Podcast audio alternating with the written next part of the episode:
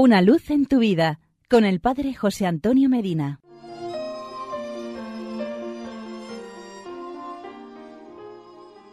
Queridos amigos y hermanos, hoy 19 de octubre celebramos a San Pedro de Alcántara, quien a nuestra generación impenitente tiene mucho que decirnos, ya que es un santo que se hizo famoso por sus terribles penitencias.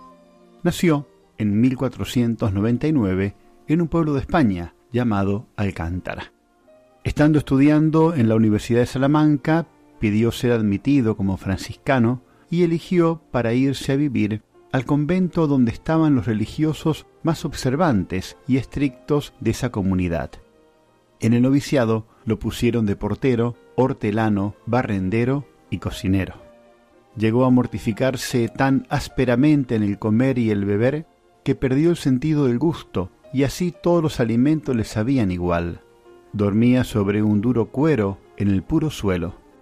Pasaba horas y horas de rodillas, y si el cansancio le llegaba, apoyaba la cabeza sobre un clavo en la pared y así dormía arrodillado. Fue nombrado superior de varios conventos, y el trabajo en el cual más gracias obtenía era en el de la predicación. Dios le había dado la gracia de conmover a los oyentes, y muchas veces bastaba su sola presencia para que muchos empezaran a dejar su vida llena de vicios y comenzaran una vida virtuosa.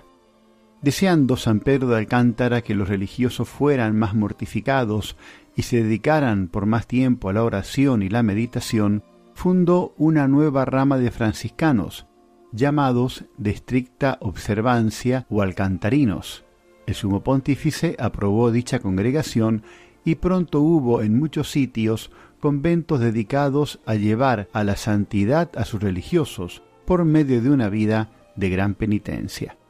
En 1560, San Pedro de Alcántara se encontró con Santa Teresa de Jesús, la cual estaba muy angustiada porque algunas personas le decían que las visiones que ella tenía eran engaños del demonio guiado por su propia experiencia, le dijo que sus visiones venían de Dios y habló en favor de ella con otros sacerdotes que la dirigían.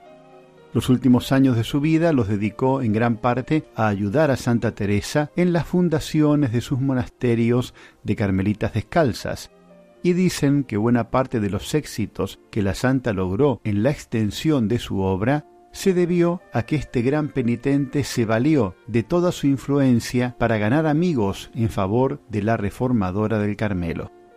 Fallece en 1562 y cuenta Santa Teresa que San Pedro de Alcántara se le apareció a ella después de muerto y le dijo, Felices sufrimientos y penitencias en la tierra que me consiguieron tan grandes premios en el cielo. Santa Teresa posteriormente escribió, lo he visto varias veces en la gloria y me ha conseguido enormes favores de Dios.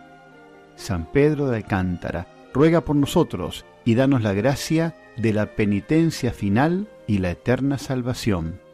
Y porque es muy bueno estar juntos, hasta mañana y que Dios nos bendiga.